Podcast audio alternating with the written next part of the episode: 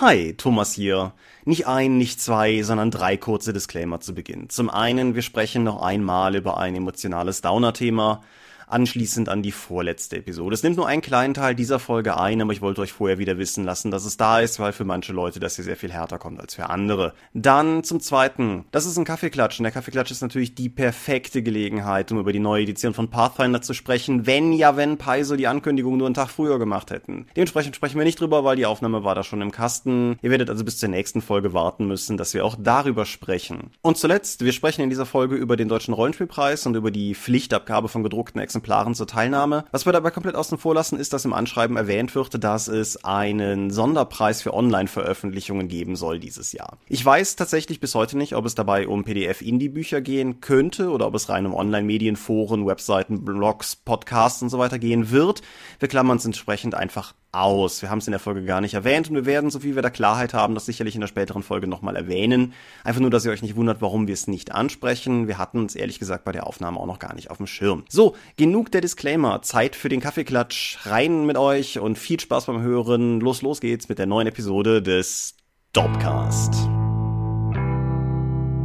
diskussionswürdige Neuigkeiten verbreiten wie frisch gemahlene Bohnen ihr Aroma im heutigen Kaffeeklatsch. Es gibt viel zu bereden, heute in Episode 113 des Dorpcast.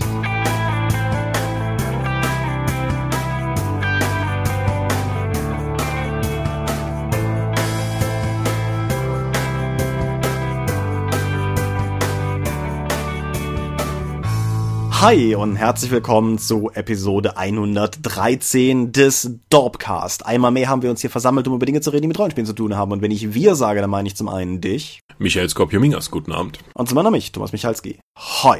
Erste Frage. Du warst auf Con und ich bin krank. Warum? Weil du in der Eifel warst und da ist immer fies. Na, fies würde ich jetzt nicht sagen, aber es war schon sehr kalt. Dazu kommen wir gleich. Worüber reden wir heute? Da wir heute einige Feedback-Schleifen und kleinere Themen haben, wird das heute wieder so eine Kaffeeklatsch-Episode, wo wir uns keinem größeren, übergeordneten Thema widmen, sondern mehreren kleinen. Damit eröffnen wir jetzt hier die siebte Kaffeeklatsch-Episode, beziehungsweise die Themen vor dem Thema und dann die Medienschau. Genau. Ja, viele Themen vor dem Thema in dem Sinne werden wir nicht machen, weil heute sind die Themen vor dem Thema ja quasi unsere Themen nach dem Thema. Kaffeeklatsch. Feedback-Schleife. Erstens, vielen Gruß an Lena. Der Star Wars-Roman, auf dessen Name wir nicht kamen, ist Inferno Squad. Mhm. Zweitens, Moritz Mehlem hat uns angeschrieben, letztes Mal sehr empört, als er las, dass wir über ikonische Charaktere sprechen und hat moniert, dass er sehr empört wäre, wenn er Alina und Bargel dort nicht lesen würde.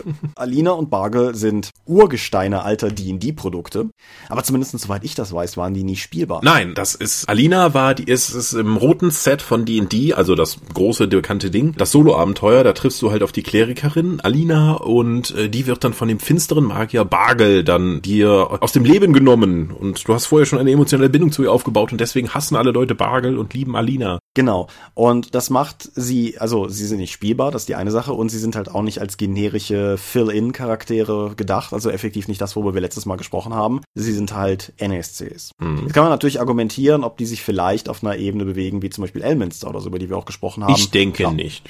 ich denke auch nicht. Das ist eher was für würdevolle Alterinnerungen oder so. Dann, wir haben ja letztes Mal sehr klar eine Lanze für ikonische Charaktere gebrochen. Wir haben eine ganze Menge Feedback bekommen von Leuten, die das nicht so sehen. Ich glaube sogar, wenn man es ausrechnen würde, knapp mehr, die nicht unserer Meinung waren. Mhm. Das finde ich interessant.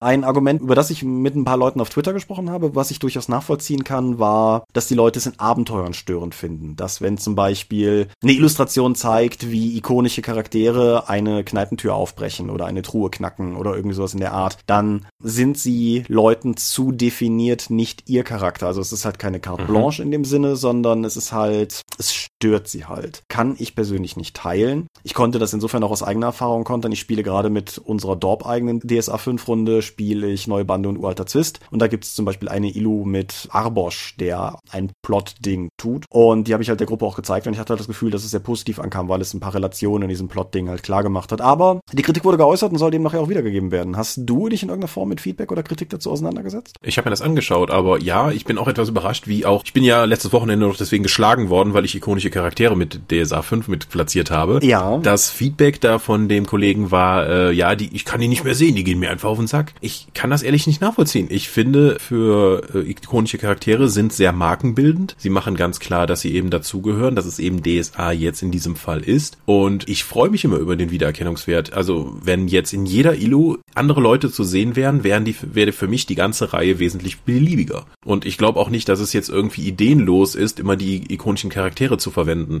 Oder dann irgendwie, dass man sich für jedes Bild dann an stattdessen neue Charaktere ausdenken müsste. Das sind dann halt auch relativ zufällige Abenteurer. Und ich sehe da keinen Mehrwert für mich. Ja, meine Meinung ist es auch, aber wie gesagt, es sei dennoch gesagt. Allgemein sei auf die Kommentare zur letzten Folge verwiesen. Da sind eine ganze Menge mhm. guter Meinungen zu, auch lange und ausführlich formulierter Meinungen zu, zu finden. Halt allgemein zu dem Thema. Auch so ein paar, die halt Grenzfälle tangieren, beispielsweise die auch von uns gestreiften, aber nicht als ikonischen Charaktere akzeptierten, zum Beispiel die Shadowrun-Archetypen, die seit Shadowrun 2 drin waren. Die halt keine ikonischen Charaktere sind, in dem Sinne, dass sie halt keine Charaktere sind oder umgekehrt gibt es halt Shadowrun-Charaktere, die man vielleicht zählen lassen könnte aus dem Shadow Talk, die aber dann keine bildliche Abbildung haben und dementsprechend dementsprechend insgesamt einfach nicht dieses Kriterium erfüllten, aber für andere Leute scheinbar schon. Darum in die Kommentare gucken, durchaus spannend. Und ein letzter Hinweis, das Marvel-Rollenspiel ermöglicht es sowohl die Original-Marvel als auch eigene Charaktere zu spielen. Mhm. Vielen Dank an alle, die die Feedback gegeben haben. Ihr merkt, diesmal war es eine ganze Menge, was sich durchaus lohnte zu erwähnen. Bevor wir zu dem ganzen anderen Kram kamen, du hast übrigens letztes Wochenende angesprochen, da können wir gleich auch noch kurz drüber reden, auch wenn wir das im Vorgespräch nicht erwähnt haben. Aber bevor wir über die Medien reden, noch kurz eine ernste Sache. Ich möchte das an dieser Stelle nicht weiter ausführen. Aber ich war nicht auf dem KRK und der letzte Dorpcast, also dieser Dorpcast effektiv hat sich um eine Woche verschoben. Warum? Ich habe in der Folge 111 über den Krankenhauszustand meines Vaters berichtet und ich habe in der letzten Folge sogar noch gesagt, dass es aussähe, als würde es besser. Das ist nicht eingetreten. Mein Vater ist Mitte Februar verstorben. Dementsprechend war ich für mehr oder weniger zwei Wochen einfach weg, weil ich mich um Dinge kümmern musste. Ich bin jetzt wieder da, ich bin auch wieder auf der Arbeit, ich kümmere mich soweit um alles. Aber das wird halt dennoch dazu führen, also das, das geht nicht einfach so vorbei. Ne, dementsprechend sind das Dinge, um die sich gekümmert werden muss und ich hoffe, dass es auch für die Dorp keine weiteren Wellen schlagen wird. Aber jetzt wisst ihr es. Und ähm, das führt indirekt dazu, dass es vielleicht das letzte Mal ist, dass ihr mich in dieser Räumlichkeit hier hört, weil ich nämlich vermutlich in mein Elternhaus zurückziehen werde mit eigenem Büro und so. Dann gucken wir mal, wie schrecklich der Ton da dann sein wird. Wir werden es bald hören. Du kannst es ja im Zweifelsfall, kannst du den Dorpcast ja dann nicht in deinem Büro aufnehmen, sondern in deiner einzurichtenden Bibliothek. Oder irgendwas in der Art, genau. Aber schauen wir einfach mal, das sind alles Themen für die Zukunft. Reden wir doch heute lieber über Medien. Magst du den Anfang machen? Medien. Ja, reden wir doch mal über den Film, den wir jetzt am Wochenende zum passenden Dorp-Treffen danach noch gesehen haben. Nämlich Kingsman The Golden Crucible. Nein, The Golden Circle. The Golden, äh, ja, The Golden Circle, noch besser. Ja. Ja, genau. Uh, Kingsman The Golden Circle ist das Sequel zu Kingsman The Secret Something. ist auf jeden Fall der zweite Kingsman-Teil. Hm. Und ist soweit ich das sagen kann, mehr oder weniger von denselben Leuten gemacht worden. Matthew Vaughn, der auch beim ersten Teil Regie geführt hat, stand auch hier wieder dahinter, hat auch mit am Drehbuch mitgewirkt. Und auch so bei den Schauspielern hat sich im Großen und Ganzen wen, also es ist niemand rausgefallen. Es sind ein paar coole neue Ergänzungen dabei. Die eine ist Julian Moore als Schurkin, fantastisch. Die andere kann man, soll man das spoilern oder muss man das selber erleben? Ich glaube, du hast jetzt auch schon die Schurkin gespoilert, also von daher. Naja, also der Film hat Elton John in einer sehr, sehr, sehr, sehr, sehr denkwürdigen Rolle und insofern. Hm. Ja, nein, also mir hat der Film gut gefallen und da muss man dazu sagen, wir waren und sind uns ja beim ersten gar nicht so einig. Ne? Ich mochte den ersten ja nicht so. Ich mochte den ersten ziemlich, aber ich muss trotzdem sagen, dass mir der zweite besser gefallen hat. Also gerade im Finale ist der halt nicht so seltsam und albern und überzogen wie der erste Teil. Er ist insgesamt immer noch sehr lustig. Er hat übertriebene Szenen, aber der zweite Teil wirkt für mich für einen guten Teil mehr aus einem Guss das ist der, glaube ich, der Punkt, weil ich, also das Finale wäre an einem anderen Film hinten dran auch völlig überzogen, aber dadurch, dass der ganze Film die Schrägheitskurve steiler ansteigen lässt, äh, insofern geht das halt auch umso besser auf eigentlich. Mhm. Nee, mir hat er auch sehr gut gefallen. Ich habe online sehr unterschiedliche Meinungen zu dem Film gelesen. Also einige Leute kritisieren, dass er ja gar nicht im Geiste des ersten Teils wäre, was ich halt immer mutig finde, wenn man das den Machern sagt. Und andere fanden den halt genauso gut wie den ersten, andere so meh. Meine eine Kritik, die an der Reihe, die ich am ersten Teil schon hatte, die Bestand hat, ist, die Action-Szenen des Films sind unfassbar perfekt choreografiert. In einem Maße, dass es bei mir zu so einem gewissen Disconnect führt. Da warst du, glaube ich, kurz nicht im Raum, als ich das zu Tom nach dem Film sagte, so wenn am Ende von The Fast and the Furious 7 anfangen mit Schraubenschlüssel und Metallteilen aufeinander einzuschlagen, dann hat das Wumms. Wenn die, wenn der Endkampf von The Golden Circle läuft, wirkt das ein bisschen wie eine Tanzchoreo. Mhm. So, weil, weil, alles perfekt ineinander greift. Ja, das, das sind zwar diesmal mehrere, das ist nicht eine Einstellung, das sind halt mehrere Schnitte, die dazwischen zu sehen sind, aber die sind so gut hintereinander gesetzt, dass es halt wirklich mit der fließenden Kamera, den Bewegungen von der mehreren Leute wirklich eindrucksvoll wirkt. Ja, also ich meine, auch die Kirchenszene im ersten Teil war mhm. ja nicht ein Take, da war ja auch Trick bei. Aber wie gesagt, es führt bei mir einfach so ein bisschen dazu, ich gucke das dann und bewundere das von einer filmemacherischen Seite, aber ich fieber nicht mit, wie ich das bei einer anderen Action-Szene vielleicht tun würde. Das ist aber insofern kein Problem, als dass ich diesen Film eigentlich nur in zweiter Instanz als Actionfilm sehe und in erster mehr als Komödie, muss ich sagen. Und ich finde, auf der Ebene funktioniert er halt fantastisch. Er, er spooft sich weiter durch das Agentengenre sehr erfolgreich durch. Und ja, die Charaktere sind alle cool. Die neuen Charaktere haben mir gut gefallen. Hm. Es kommen Amerikaner dazu. Die sind sehr amerikanisch. die sind so amerikanisch, wie die Briten Briten sind. Genau. Und ja, nee, also ich, ich würde den durchaus jedem empfehlen, der den ersten Teil mochte. Und jeder, der den ersten Teil okay fand, sollte dem vielleicht auch eine Chance geben. Mhm. Gut, den haben wir tatsächlich zusammen gesehen. Die anderen beiden Sachen, die wir für die Medienschau haben, Klammer auf, wir haben heute nur drei, weil wir die jeweils alle, also beide gesehen haben. Die anderen beiden Sachen haben wir unabhängig voneinander geguckt. Fangen wir doch einfach mal mit Altered Carbon an. Was zur Hölle ist Altered Carbon? Altered Carbon ist im Deutschen vielleicht eher unter dem Titel Das Unsterblichkeitsprogramm bekannt. Das ist ein Science-Fiction-Roman, der schon eine ganze Weile durch die Gegend zieht. Aber da Netflix ja irgendwie jeden möglichen Stoff, der auf dieser Welt existiert, als Serie umsetzen möchte, haben sie das nun auch gemacht. Das ist was Amazon nicht kauft. Ja. Und ja, dann hat Netflix daraus eben eine Cyberpunk-Science-Fiction-Serie gemacht, die mit mit einer Staffel aber auch tatsächlich abgeschlossen ist erstmal. Es gibt noch in dem Universum weitere Geschichten, aber diese Geschichte ist mit der ersten Staffel abgeschlossen. Worum geht's? Es geht darum, dass ein Mann oder besser gesagt dessen dessen Persönlichkeit in einen neuen Körper runtergeladen wird und zwar aus einem bestimmten Grund, dass er einen Kriminalfall lösen möchte. Man sollte dazu sagen, dass dieses Verfahren gang und gäbe in dem Setting genau, ist. Genau, also dieses Sleeven, wie sie es nennen, ist halt total üblich. Also Menschen, Bewusstseine werden halt munter durch verschiedene Körper gesetzt, synthetische wie äh, tatsächliche. Oder auch, dass ein, dass man seinen eigenen Körper verlieren kann und dann jemand anders darin dann rumspaziert. Das ist einer der Punkte, da muss ich direkt mal einhaken, weil das ist einer der Punkte, die ich am beeindruckendsten an der ganzen Serie fand, nämlich die totale Respektlosigkeit gegenüber Körpern und der Physis. Ja. Weil ja. dein Körper ist ein Ding und das ist austauschbar. Auch die, wie die Menschen damit umgehen, weil einfach so jemanden zu erschießen ist nichts Großartiges, solange du nicht in seinem Nacken äh, die Speichereinheit zerstörst, wo die Persönlichkeit drin gespeichert ist. Das ist nämlich dann der wirkliche Tod, wie sie meinen. Und alles andere ist halt nur irgendwann austauschbar. Du musst halt gegebenenfalls warten, bis ein neuer Körper verfügbar ist oder sonstiges. Weil die Leute, es ist wirklich Cyberpunk. Da, die erste Episode ist ja, glaube ich, noch am stärksten, wenn du halt, der Protagonist läuft durch eine verregnete, neon erleuchtete Stadt, wo es eigentlich nur Sex und Drogen gibt. Und was möchte er machen, nachdem er seit äh, mehreren hundert Jahren dann plötzlich wieder in einen neuen Körper kommt? Er möchte Sex und Drogen und eigentlich ist ihm alles scheißegal.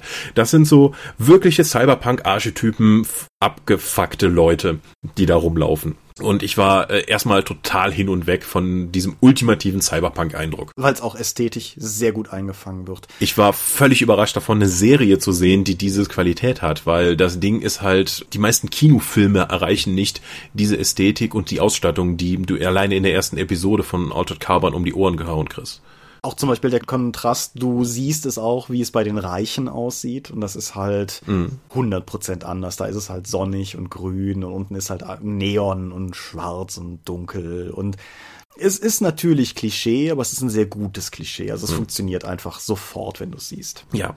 Und ich habe die ersten Folgen dann immer mal wieder immer nur einzeln gesehen, weil das ist eigentlich immer so viel Story und so viel Neuheiten und so viele Lügen, die dann plötzlich aufgedeckt werden, was dann wieder was anderes macht. Am Anfang ist es sehr verwirrend. Du kriegst aber nach und nach werden diese Schichten freigelegt und diese Serie habe ich dann immer nur am Einzelstücken gesehen, also nicht gebingewatcht, weil ich dann immer auch das erstmal das optische und auch die Inhalte dann erstmal ein bisschen verarbeiten wollte.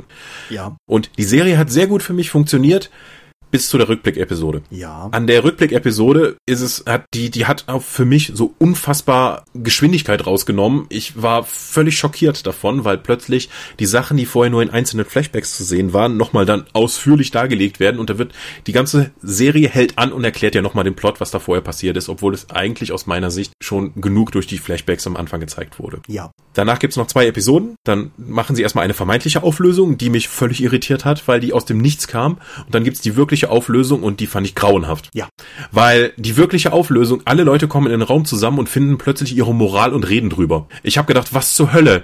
Diese Auflösung ist das genaue Gegenteil von dem allem, was mir diese Serie bis jetzt suggeriert hat. Was tut ihr da? Ich glaube, das wusste niemand so richtig. Ich, äh, ich teile die Kritik.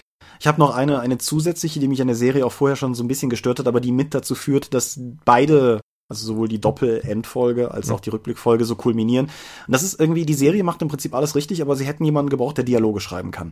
Ich finde, oft, wenn Leute miteinander reden, irgendwie so, ich weiß es nicht, es wirkte, also Judith Vogt nannte seelenlos, das trifft's auch nicht so richtig, irgendwie visionslos vielleicht, keine Ahnung, mir fehlte irgendwie so ein bisschen. Also gerade die Gespräche zwischen Bruder und Schwester waren stellenweise sehr anstrengend, weil sie sich ständig wiederholten. Ja, sie haben halt im Prinzip beide eine Aussage und iterieren die in verschiedenen Vokabularformen durch. Ne? Es, ist, hm. es ist ja kein Gespräch, was die führen. Und das ist halt häufiger das Problem. Es gibt Ausnahmen. Ich finde das Hotel, in dem er unterkommt, relativ cool. Mhm. Ich finde auch der, wie soll ich das sagen, der, der Hotelbesitzer ist sehr cool geschrieben. Der hat mir gefallen.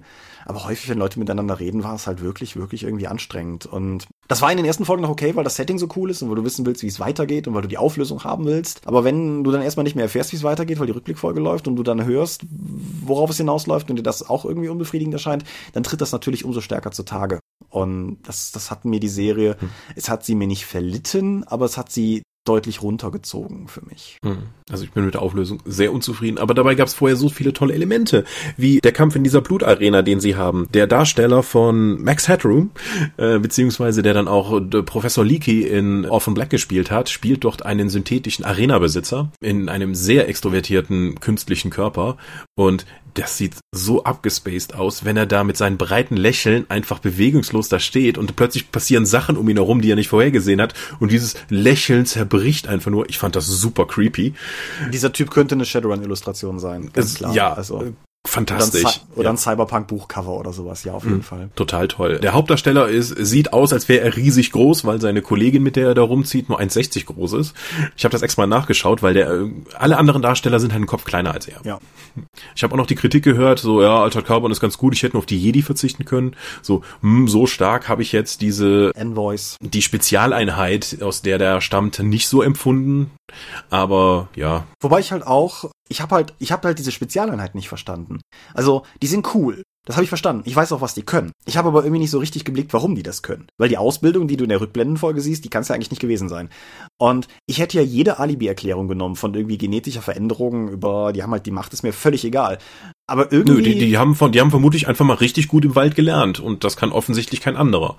Genau, das fand ich halt, also beides halt. Ne? Im Wald mhm. gelernt ist auch noch okay, wenn das andere vielleicht dann auch irgendwie können, aber das ausgerechnet nur die Nasen. Also irgend, irgendwas war unrund an der ganzen Nummer. Und ich weiß nicht, ob das, also das Buch soll sehr anders sein, habe ich gehört, aber okay, ja. Details habe ich nicht. Aber zum Ende hin enttäuschend, aber nichtsdestotrotz kann ich eigentlich jedem empfehlen, der sich irgendwie mit Science Fiction oder Cyberpunk auseinandersetzen möchte, da mal reinzuschauen, weil es halt einfach optisch eine Wucht ist, aber auch so viele Themen so interessant aufgreift. Ja, also alleine als Steinbruch, um für eigenen Kram draus zu flattern, als was für die Augen und so was für die Augen. Wie siehst du das Frauenbild in äh, Altered Carbon? Ich habe von mehreren Leuten gehört, die das nicht zu Ende geschaut haben oder die sich daran gestört haben, weil sie es irgendwie so frauenverachtend fanden. Ich hatte den Eindruck nicht, weil ich halt den Eindruck, weil aus meiner Sicht halt alle Körper entsprechend entweder gezeigt wurden, weil das halt gut aussieht, oder eben dann einfach gesagt wurde, das ist der respektlose Umgang damit. Körper sind halt Dinge. Ich fand, ich fand, wenn würde ich auch eher sagen, das Setting ist menschenverachtend. Ja. Nicht, nicht explizit frauenverachtend. Es, es gibt auch Full Frontal Nudity beider Geschlechter. Mhm. Es gibt durchaus ein paar Szenen, wo ich mir auch gedacht habe, so, ja. Ähm, das ist jetzt nicht nur, das ist auch was für die Zuschauer. Genau, aber das mhm. ist, es war jetzt nie so an dem Punkt, an dem ich gedacht habe, boah, nee, ja. das machst du jetzt aus oder so. Ich habe mir jetzt auch nicht immer gedacht, so, das ist jetzt absolut notwendig, dass der Hauptdarsteller wieder ohne Hemd rumläuft, um mich hier zu beschämen mit seinem perfekten perfekt geformten Muskeln. Aber ja. Ja, gleiches gilt ein bisschen für die Brutalität in der Serie. Ich fand halt, in den meisten Fällen fand ich es angemessen, manchmal fand ich es halt ein bisschen zu sehr auf den Effekt gedrängt, wobei ich mir da schon habe sagen lassen, das Buch ist schlimmer, sowohl was den Sexkram als auch die Gewalt betrifft. Also dass das Buch scheint einfach noch härter zu sein. In der Serie meistens war es mir egal, manchmal habe ich so ein bisschen gedacht, naja, muss jetzt. Ein bisschen prätentiös. Ja. Gut. Orte Carbon, bedingte Empfehlung. Ja, kann, kann, kann man machen, aber ist jetzt keine unbedingte Empfehlung. Anders sieht es bei mir aus mit der anderen Serie, die wir beide gesehen haben. Wobei du, glaube ich, noch über beide Staffeln sprechen musst, oder? Die erste Staffel haben wir schon besprochen. Okay. Stranger Things. Ich habe jetzt endlich die zweite Staffel gesehen, bin damit auch im Jahr 2018 angekommen, was Netflix-Kram betrifft oder so. Zumindest was das betrifft.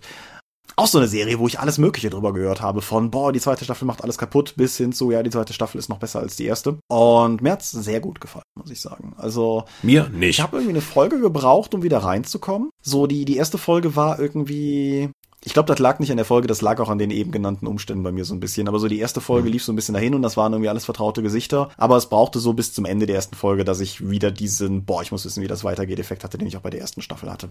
Das hatte ich bei der zweiten Staffel gar nicht. Also mir hat die nicht zugesagt. Okay. Und bin auch gar nicht wirklich reingekommen.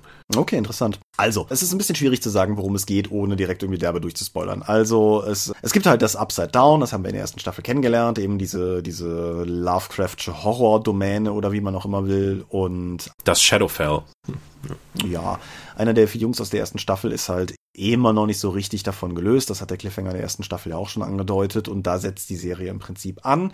Sie schraubt eine ganze Epic-Skala obendrauf, kann man sagen, wo die, die erste Staffel ja sehr auf einen singulären Konflikt hinausläuft, geht es diesmal um eine ganze Menge. Dafür gibt es auch eine ganze Menge mehr in der realen Welt, was vor sich hingeht. Es gibt einen ganzen Haufen neuer Charaktere. Paul Reiser hat eine Rolle und vermutet im Making-of selber zu Recht, dass jeder, der Aliens gesehen hat, ihm als Wissenschaftler sofort misstrauen wird. Und Sean Astin, seines Zeichens ehemals Sam Gamgee, hat, hat eine größere Rolle bekommen und äh, die anderen Neuzugänge kannte ich als Schauspieler nicht, haben mir aber auch gut gefallen. Und ja, wie gesagt, nachdem ich einmal wieder in die Serie, in die Staffel reingefunden hatte, hat's mir halt, hat's mir halt sehr gut gefallen. Ich finde den 80er Look, 80er Effekt kriegt sie wieder sehr gut hin. Ich mag, dass sie nicht so funktioniert wie die erste Staffel, also allein von der Charakterdynamik her nicht. Es gibt ein paar Elemente, die sind sehr wie die erste Staffel. Das ist mir teilweise auch aufgefallen. Aber es gibt halt auch durchaus so ein paar Dynamiken, die komplett neu sind und das hat, das fand ich gut, weil es das Ganze auflockert und ich war auch mit dem, mit dem Ende sehr zufrieden. Interessant ist, da kannst du ja sicherlich dann nochmal aus anderer Perspektive was zu sagen, dass diese Staffel auch so ein bisschen den Effekt hat, dass die drittletzte Folge so ein bisschen aus dem Takt rausbricht, bevor das eigentliche Finale losgeht. Und in dem Fall eine Sidequest aufarbeitet, die einer der Charaktere in der Zwischenzeit erledigt hat. Und wie ich das auf Twitter schon geschrieben hatte, wenn diese komplette Folge und diese komplette Sidequest im Prinzip nur dazu dienten, diesen Charakter am Ende in diesen unverschämt guten Auftritt in der darauffolgenden Folge zu spendieren, dann ist das für mich völlig in Ordnung. Ich fand das eine so, eine so schöne Charakterzusammenführung an dem Punkt endlich, dass ich, dass ich einfach, ja, ich, ich war rundum sehr zufrieden. Du offensichtlich nicht. Nee, gar nicht, weil äh, ich finde den gesamten Eleven Subplot, alles was mit Eleven in der zweiten Staffel zu tun hat, völlig misslungen. Bis zu dieser einen Episode, die äh, aus meiner Sicht eigentlich die komplette Serie derangiert. So extrem finde ich das, weil das einfach so völlig ab von allem ist. Ich finde es sehr problematisch, dass aus meiner Sicht nicht mehr der Fokus auf die Jugendgruppe gelegt wird, sondern auf den Sheriff. Die Organisation, die am Anfang ja noch total böse war, ist in der zweiten Staffel irgendwie ja dann nett, hilfbereich, aber unfassbar unfähig, weil es äh, ihnen ja viele Sachen rund um die Bedrohung aus dem Upside Down nicht auffallen. Die Bedrohung aus dem Upside Down hat eine völlige dramaturgische äh, Schwäche beziehungsweise Stärke. Also eins von diesen Viechern kann ja offensichtlich äh, jede Menge Leute umbringen. Allerdings können im Finale mit einer Schrotflinte mehrere davon erschossen werden. Das heißt, die haben total Plot-Armor oder eben nicht. Die Reaktion auf dieses Tunnelsystem, was sich da auftut, ist sehr seltsam. Wie die Kinder miteinander umgehen, mit dem kleinen Wesen, das sie finden, ist seltsam. Es gibt einen neuen Charakter, Max, den ich zwar an sich cool finde, der aber nichts in der Serie tut. Dann hat er noch, Max ein Mädchen in der Gruppe, ja dann noch einen äh, älteren Bruder, der wahrscheinlich nur drin ist, weil irgendwann aufgefallen ist, dass der Serie ein Antagonist fehlt, deswegen der jetzt irgendwie rumpöbeln kann. Nee, also ich habe keinen Zugang zu der zweiten Staffel gefunden, weder über den gesamten Serien-Arc, der effektiv ja nur mit dem gleichen Charakter nochmal das gleiche Problem aus der ersten Staffel kopiert, oder ja, und dann ein, jede Menge B-Plots haben, die aber irgendwie aus meiner Sicht nicht sinnvoll zusammenlaufen. Ich bin mit der absoluten Abschlussepisode mit dem Ball, finde ich ein bisschen versöhnlich, was zwar super kitschig war, aber was mich ein bisschen mit der gesamten Staffel versöhnt hat, aber nichtsdestotrotz finde ich die zweite Staffel nicht gut. Okay. Damit habt ihr auf jeden Fall zwei sehr, sehr fundamental unterschiedliche Meinungen gehört und könnt gerne in die Kommentare hauen, wo ihr, wo ihr zustimmt und wo nicht. Äh, einziger Punkt, wo ich tatsächlich widersprechen will, ist, ich fand nicht, dass der Fokus auf den Sheriff gelegt ist. Das mag natürlich auch eine subjektive Einschätzung sein, aber ich fand den Fokus verteilter. Also du hast recht, er liegt nicht mhm. mehr so komplett auf den Jugendlichen, was auch daran, oder auch den Kindern im Prinzip, was auch daran liegt, dass die weniger als Klüngel die ganze Zeit unterwegs sind. Aber ich finde halt, du hast eine Menge Nebenplots. Ich meine, gut, wenn die für dich nicht befriedigend irgendwo zusammengeführt haben, dann hilft das halt auch nicht, aber du hast halt eine Menge Nebenplots, in denen halt zum Beispiel auch diese, diese mittlere Generation hier, Schwester Nancy und so weiter, wo die halt auch tatsächlich agieren können. Das fand ich halt relativ gut, wie gesagt, weil irgendwie nochmal die erste Staffel hätte ich halt auch nicht gewollt. Und also aus meinem Gefühl hatte ich halt nochmal die erste Staffel bekommen, nur halt mit äh, aufgeblähten B-Plots dazu. Ja, ist super schwierig, was zu dagegen zu sagen. Deshalb, ähm, ihr habt seine Meinung gehört und die Entscheidung, ob ihr Team Scorp oder Team Thomas seid, ist natürlich jederzeit euch offen gestellt. Mhm. Ja, schau mal an. Drei Medien besprochen, aber jeweils zu zweit. Das ist auch noch nie passiert. Ja, öfters noch was Neues. Genau. Wir haben The Golden Circle zusammengeguckt, weil wir uns bei Tom getroffen haben. Warum haben Mhm. wir uns bei Tom getroffen? Ich habe ein Dorp-Treffen veranlasst, weil wir mehrere... Das klingt derbe formal. Ja, aber das war es auch so. ähm, weil wir halt mehrere Sachen einfach mal klären wollten, aus meiner Sicht. Was, was wollen wir mit der Dorp jetzt dieses Jahr, insgesamt bis nächstes Jahr? Was sind eigentlich unsere laufenden Projekte und warum kriegen wir eigentlich Kram zum Verrecken nicht fertig? Deswegen haben wir uns einfach mal zusammengesetzt, haben geklärt, auf welche Cons gehen wir noch, was wollen wir da überhaupt machen, welche Downloads stehen überhaupt noch an, wie machen wir mit Dorp TV weiter, was haben wir überhaupt noch für, für Pläne, was wollen wir mit der Dorp machen? Insgesamt vor allen Dingen, ja, worauf wir Bock haben, ne? Ja, aber lass uns das Ja. mal ein bisschen zentrieren, damit nicht irgendwie wir jetzt, wie, wie eben festgestellt wurde, sieben angefangene Projekte haben, die man irgendwann auch mal zu Ende führen könnte, damit wir einen Download auf der Homepage haben und damit man einfach mal für sich selbst, wenn man ein Projekt angefangen hat, etwas abschließen kann. Genau. Außerdem kommen zwei Dinge hinzu. Zum einen, wir machen das mit der Dorp jetzt im 19. Jahr und wir gehen halt prinzipiell immer davon aus, dass wir alle in dieselbe Richtung wollen, aber manchmal lohnt es sich halt auch einfach die Karten mal auf den Tisch zu legen und zu gucken, ob das auch tatsächlich stimmt. Die gute Nachricht ist mehr oder weniger ja, aber ähm, es lohnt halt immer mal das abzugleichen, weil die, die stille Annahme, dass man nach fast 20 Jahren immer noch am selben Strang zieht, ist nett, aber würde ich mich halt nicht vollständig drauf verlassen wollen und insofern Ja, und vor allen Dingen, da wir ja auch nicht oftmals tatsächlich physisch an einem Ort zusammenkommen. Da jetzt aber Markus wieder in die Eifel gezogen ist und du das auch bald wieder tun wirst, bieten sich ja wieder ganz neue Optionen, da Dinge zu tun. Genau, das war der zweite Teil, den ich meinte, der nämlich jetzt auch als Veränderung mit reinkommt, so zur Orientierung. Mein Elternhaus liegt jeweils zehn Minuten mit dem Auto von Tom und von Markus entfernt. Das ermöglicht wieder andere Dinge. Ich meine, auch Aachen-Eifel ist nur eine Stunde, aber eine Stunde ist mehr als, komm mal eben rüber. Ja. Und ist, ist insofern- beides weit weg von mir, aber Ja, ist jetzt, ich bin ja nicht die Dorp alleine. nee, ist auch so ein bisschen näher. Ein bisschen. Ja, also anderthalb zu zwei Stunden, aber ja. Nee, genau, das, das war das große Dorp-Ting oder so. Und ich denke, es ist, ich denke, es war ganz lohnend. Wir haben nicht mal ein Foto gemacht. Nee, wir haben nicht mal ein Foto gemacht, das habe ich auch schon auf verschiedenen Kanälen moniert. Das ist Mhm. sehr unprofessionell von uns. Dafür hast du nochmal PlayStation VR gespielt und äh, bist gestorben und so. Ja, aber das, das im Prinzip so der Teil. Dann zu dem anderen Herrn, dem wir Knecht sind, äh, zugewandt, Ulysses nämlich. Wir haben doch noch so ein Crowdfunding laufen, das kann man vielleicht nochmal erwähnen. Also das ist vorbei, wenn diese Folge online geht, aber das ist trotzdem erwähnenswert. Ja, genau. Wege der Vereinigung betrifft, glaube ich, alle äh, Erwartungen oder Schrägstrich Befürchtungen von einigen Leuten, weil als ich eben geschaut habe, hatte das Ding halt mehr als 1300 Unterstützer und mehr als 160.000 Euro. Das ist halt unfassbar viel Geld. Das, das rockt halt auch alles aus Das dem Wasser. sind auch unfassbar viele Leute. Wenn wir halt gesagt haben, ja, so ein Grundregelwerk für ein Spiel, wenn du im ersten Jahr tausend davon verkaufst, ist das ein sehr ansehnlicher Erfolg.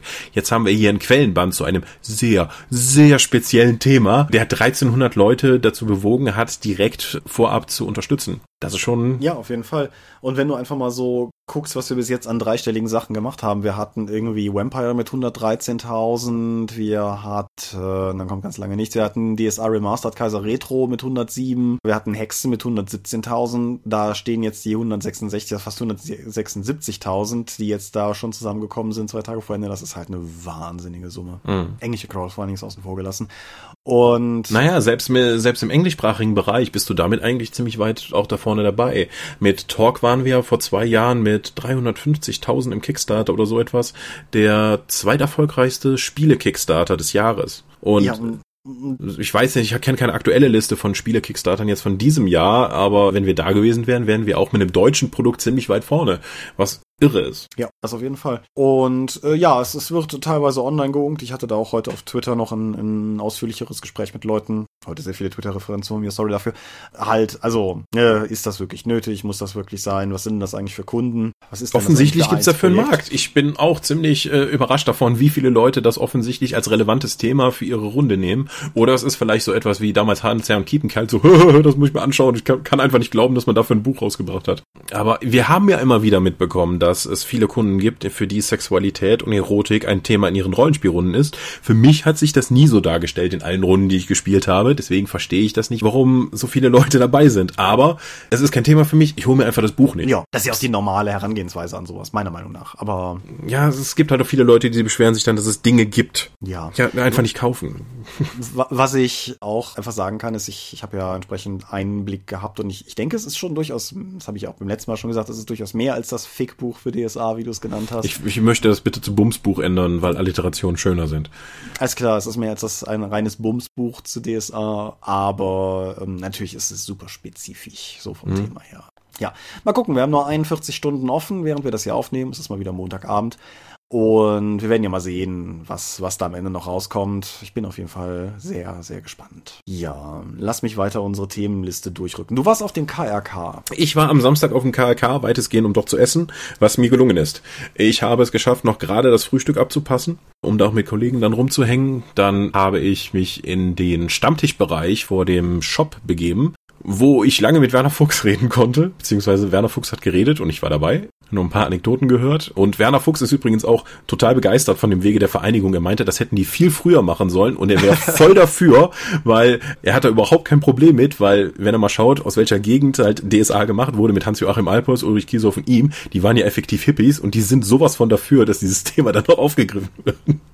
so von wegen so, ah, die Macher hätten das gar nicht abgelehnt. So, ah, Werner sieht das anders. Ja. Das hat er erzählt und dann noch vom Science-Fiction-Markt und so, das war ganz interessant. Dann waren irgendwann der, der so der gegen 14 Uhr der erste Slot der meisten Spielrunden zu Ende und dann konnte ich dann auch mit anderen Gästen dann nochmal ins Gespräch kommen und Mittagessen machen. Beim Mittagessen, äh, es gab Spare Ribs. ja, meine, mein Lieblingsgericht und ich habe dann aber so viele Kunden, Gäste vorgelassen, dass ich dann, als ich dann später dann am Buffet war, tatsächlich die Spare Ribs aus waren. Ich muss dann wohl so traurig geguckt haben, dass der Koch mich darauf angesprochen hat auf der anderen, anderen Seite der Theke äh, hab dann meinen Teller voll, voll gemacht mit anderen fleischlichen Genüssen, bin weggegangen und dann kam der Koch dann hinter mir hergehechtet, nahm mich am Arm und meinte, ich habe noch welche gefunden und reichte mir einen zweiten, reichte mir dann einen Teller mit Spare Ribs hin und dann kam ich dann an meinen Tisch zurück und hatte zwei Teller in der Hand und die meinen so, was soll das denn? So, oh, oh warte, da gibt's eine Geschichte zu. Gut, es ist ja nicht das erste Mal, dass du auf einer Messe zwei Hauptmahlzeiten einnimmst, nicht wahr? Ja, aber ich habe halt ein großes Kalorienbedürfnis. Ja. So. Ja, aber danach habe hab ich dann auch die Gelegenheit gehabt, mit mehr Gästen dann eben rumzusitzen und ich habe beim Aventuria nicht Turnier mitgemacht, aber dann bei der Vorstellung vom Wirtshaus zum Schwarzen Keiler für Aventuria, was wir dann mit zwei Runden getestet haben, mhm. was eine Mordsgaudi war, durch alle vier Dungeon-Ebenen dann immer neue Begegnungen zu haben. Ja, das war gut. Ich glaube, die andere Gruppe hat eher antagonistisch gegeneinander gespielt, was seltsam ist bei einem kooperativen Spiel. Zumindest der Spieleautor Michael Palm saß noch dabei und war völlig auf verzweifelt stellenweise von seiner Spielrunde. Aber es war sehr, sehr, sehr lustig. Und wir haben auch tatsächlich beide Runden haben das, haben das Wirtshaus zum Schwarzen Keiler lösen können. Sehr, Mit den vier neuen Helden drin. Sehr cool. Mhm. Was ist drin? Äh, vier neue Helden und halt jede Menge Dungeon-Karten und Verzweiflungskarten, weil haha, du startest ja das Abenteuer nicht mit deinem regulären Deck, sondern nur mit einem Teil deines Decks und dafür ist, wird das Ding angefüllt mit Verzweiflungskarten und da ist halt wirklich Müll drin. Da sind Waffen drin, die halt schlecht treffen, wenig Schaden machen, dafür aber hohe Ausdauerkosten haben. Und nach von Dungeon-Ebene zu Dungeon-Ebene kannst du halt Ausdauerkarten rauswerfen und dafür dann Belohnungskarten reinnehmen. Du baust also, es ist effektiv ein Deckbuilding-Mechanismus im Laufe des Abenteuers drin, weil du immer besseren Kram findest. Das ist, das kommt, funktioniert schon mal ganz gut. Wir haben haben nur ein paar Kleinigkeiten halt noch aufgeschrieben, die wir noch anpassen müssen. Aber grundsätzlich bin ich schon mal von dieser, was heißt Erweiterung, das hat etwa so viele Karten wie das Grundspiel dann sehr angetan. Krass, ja, okay. Und kam auch gut an. In der Nacht konnte man dann noch sogar ein neues Bossmonster-Deck spielen. Also wir haben ja schon mal das Lindwurm-Set rausgebracht, wo dann ein Spieler den Lindwurm spielt mit seinen mehreren Köpfen und dann die restlichen Spieler gemeinsam gegen den antreten. Und ja, jetzt habe ich Feuertränen. das. Ach genau, auf der Ulysses Weihnachtsfeier vorletztes Jahr, da habe ich das mit mit Kollegen gespielt. Das fand ich ziemlich cool. Mhm.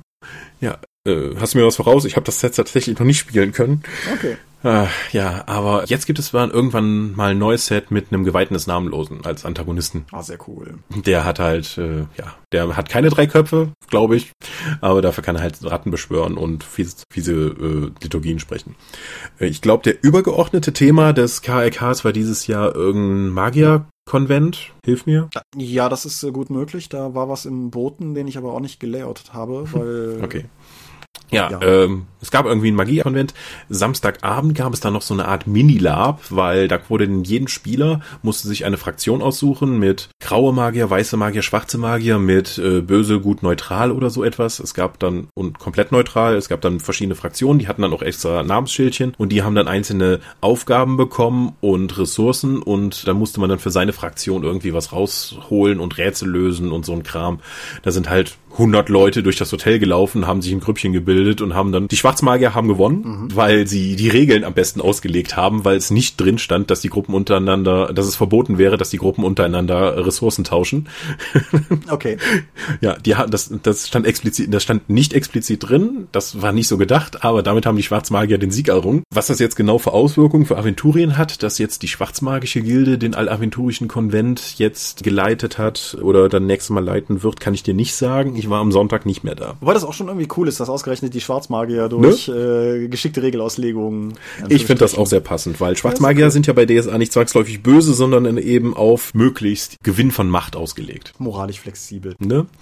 Ja. Aber nach dem Feedback, die KK-Besucher waren alle wieder, das waren ja dieses Jahr 120 statt 100, die waren alle hochzufrieden, so wie ich das mitbekommen habe. Trotz des Feueralarms von Samstag auf Sonntagnacht, irgendwie Sonntag um 5 Uhr morgens, ist wohl oh. ein, äh, ein Kabelbrand im Keller des Hotels losgegangen. Dann ist halt im ganzen Hotel die Alarmanlage losgegangen und die standen eine Stunde draußen in frierenden Temperaturen.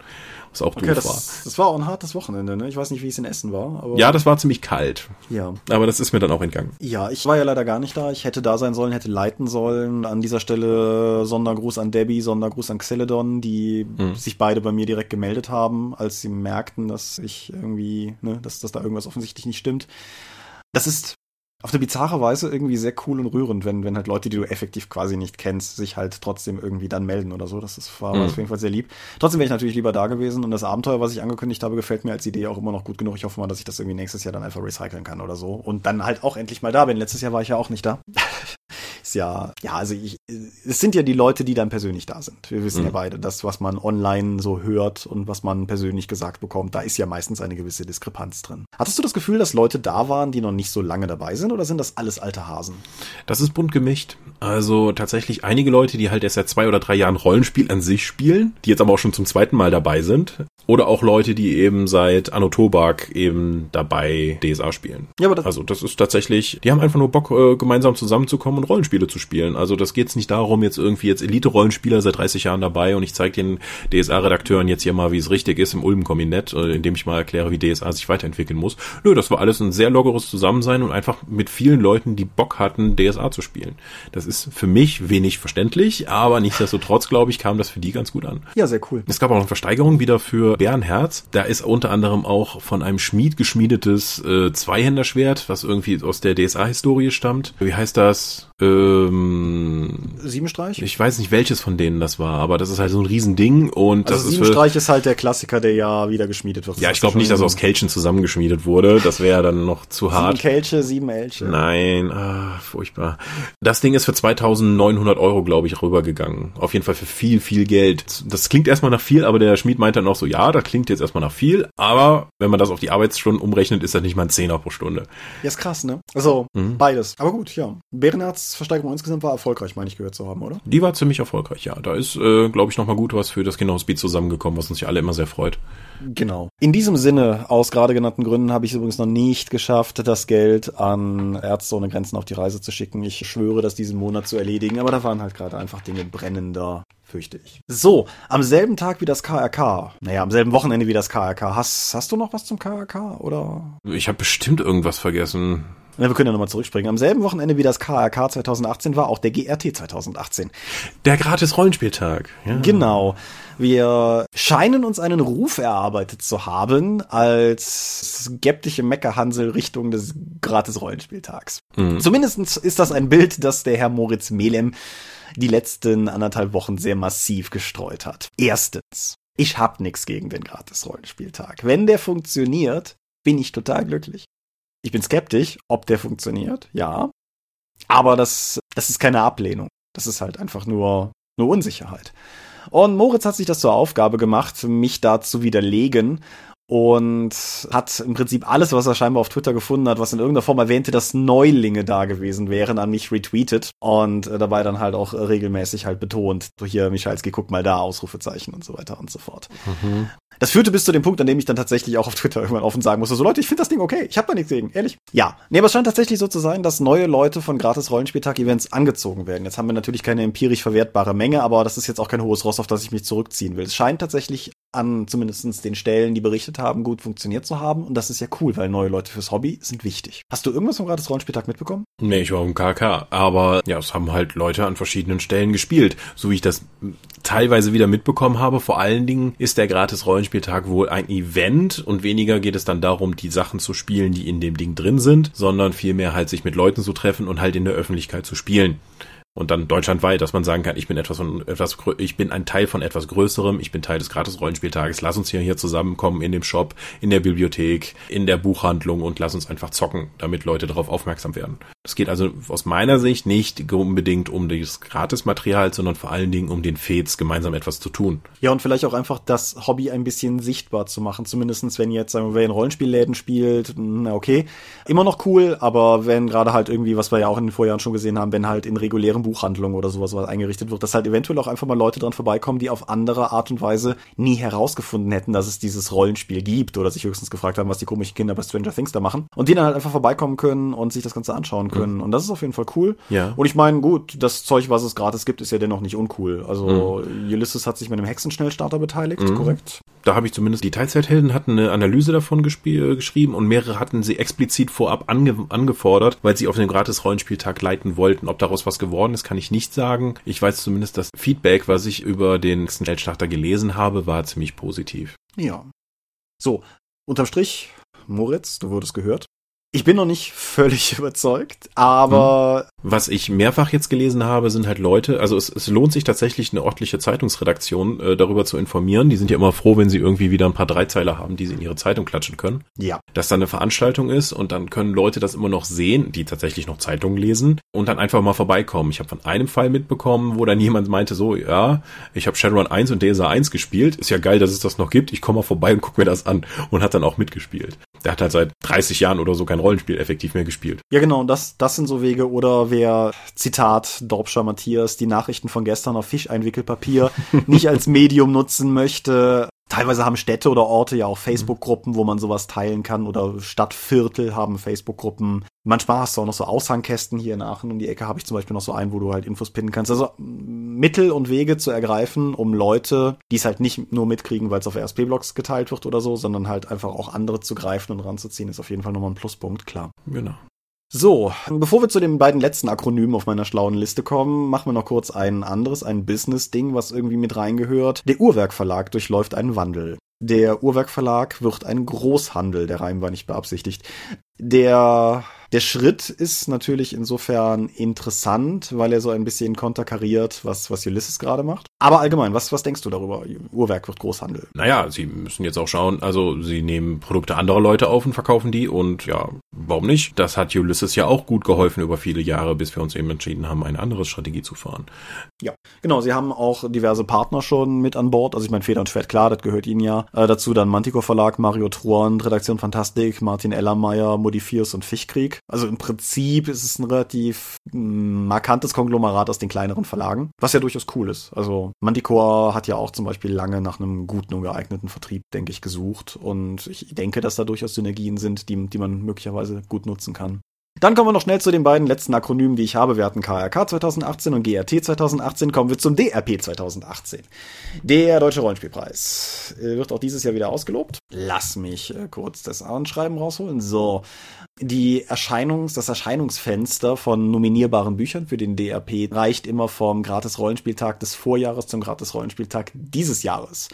Das bedeutet in diesem konkreten Fall alles, was sich in dem 9. April 2017 und dem 24. Februar 2018 erst veröffentlicht wurde, kann nominiert werden. Nominiert werden kann das durch die Verlage, die entsprechend sieben, ist das korrekt? Sieben? Ja, sieben physische Exemplare eines äh, Bandes, den sie nominieren wollen, einreichen müssen, damit er von den Juroren entsprechend gelesen und bewertet werden kann. Genau, diese Ersteinreichung ist anonym und daraus wird dann eine Shortlist erstellt und von da aus geht das dann entsprechend weiter bis auf dem Nordcon dann der Preis fangen wird. Die Jury diesmal setzt sich aus Björn Meyer, Frank Milkereit, Daniel Bartholomä, Lena Falkenhagen und Dirk Remmecke zusammen. Und ja, das ist im Großen und Ganzen der deutsche Rollenspielpreis. Genau. Hast du eine Meinung? Ja, die, die Hürde mit sieben Exemplaren macht es halt für kleine Verlage nicht gangbar, da irgendwie dran teilzunehmen, weil das Investment einfach so geht. Aber auch für größere Verlage. Also wenn ich mir vorstelle, dass ich von einem Grundbuch, was in der Regel heute 50 Euro kostet, schon mal dann sieben rausschicken muss, das sind 350 Euro Investment an Ware, die dann eben einfach mal rausgehauen werden ich hatte das mal so irgendwie überschlagen, wenn, für, wenn ich sieben rausschicke, muss ich halt effektiv dadurch 14 mehr verkaufen, um auf null rauszukommen. Das heißt, ich, mein Lager ist um 21 Produktbücher, Grundbücher leerer und ich habe dann noch kein nicht mehr Gewinn gemacht.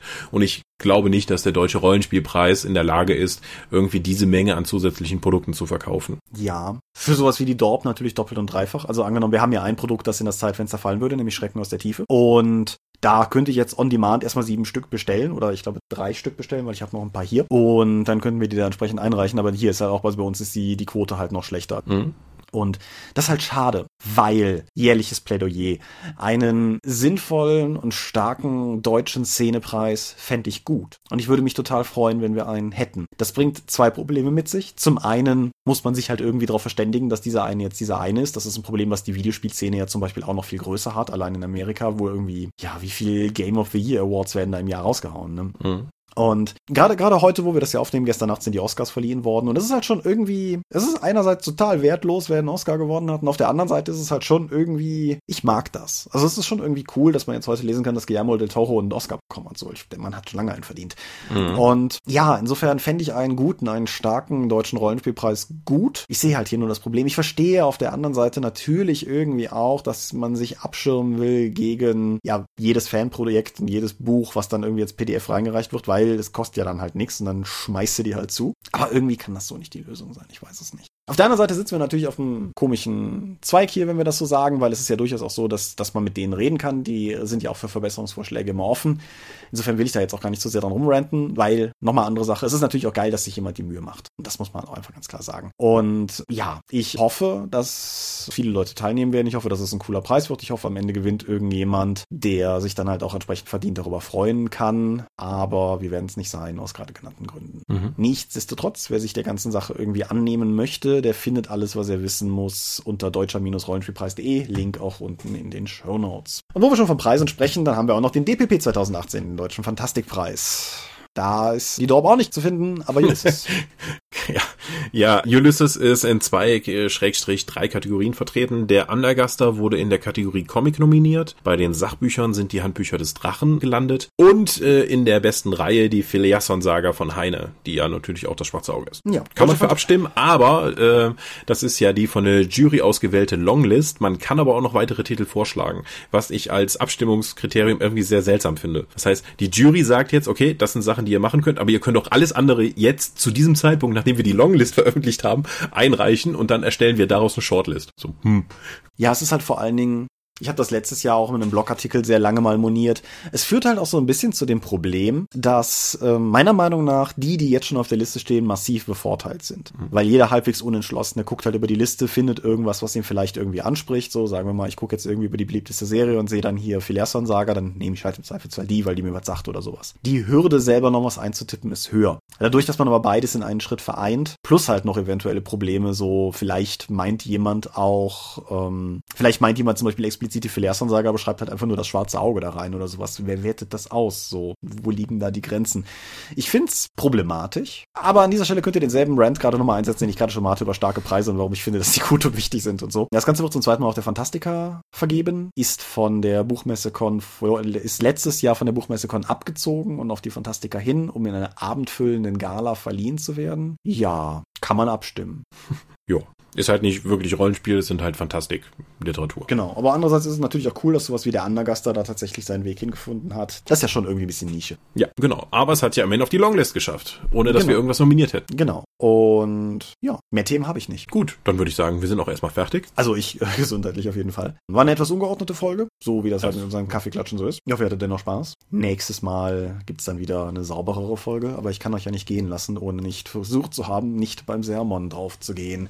Wir sind die Dorp, wir sind ein termintreuer, ringender Freundeskreis und man findet uns unter www.die-dorp.de. Doch bringen wir neben dem Dorpcast auch Rollenspiel-Downloads zu eigenen und fremden Systemen. Manchmal veröffentlichen wir sie als Buch. Dorp TV berichtet vor allen Dingen von und Messen unter youtube.com slash die Dorp. Wir sind auf SP-Blogs, Google+, Facebook und Twitter. Die Dorp geht an den Tom, at Seelenworte geht an mich. Seelenworte ist auch der Name meines Blogs und meines Instagram-Accounts. Wir veranstalten die Drakon, die kleine sympathische Pempel-Kontinent in der Eifel. Das nächste Mal vom 12. bis 15. April. Die offizielle Webseite dazu gibt es unter drakon.contra.de und möglich wird das alles durch eure milden Spenden auf Patreon. Paywalls haben wir keine. Infos gibt es unter patreon.com slash die Dorp. Ja, vielen Dank fürs Zuhören, für unsere Sammlung an Themen, die wir jetzt einfach mal in unserem Kaffeeklatsch-Format jetzt unter die Menschheit geworfen haben. Lasst uns wissen, was wir vergessen haben oder wo wir einfach so schrecklich falsch liegen und nächstes Mal gibt's dann wieder ein Thema. Genau. Bis dahin wünsche ich euch eine angenehme Zeit. Ach ja, und in 14 Tagen sind wir wieder da. Tschüss. Adieu und ciao, ciao.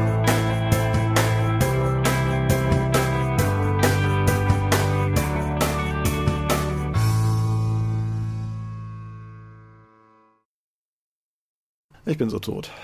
Das ist schade. Zum Glück musst du ja nicht ins Büro und uns anstecken.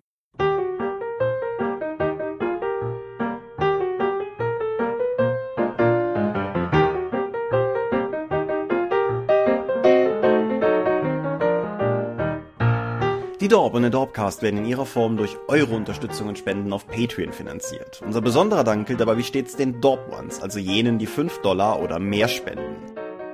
Laut Stichtag 1. März sind das 8088, Lambert Behnke, Gerrit Bonn, Tobias Kronert, Daniela, Dorifer, Michaela Fege, Björn Finke, Marcel Gehlen, Stefan Göritz, Markus Greve, Granus, Dominik Ladek, Heinrich, Isambard, Lightweaver, Michael L. Jägers, René Kulig, Angus MacLeod, Moritz Melem, Mofte, Orkenspalter TV, Philipp Picker, die RuneQuest Gesellschaft, Ralf Sandfuchs, Oliver Schönen, Jens Schönheim, Alexander Schendi, Bentley Silberschatten, Stefan T., Tannelorn.net, Technosmurf, Teichdragon, Stefan Urabel,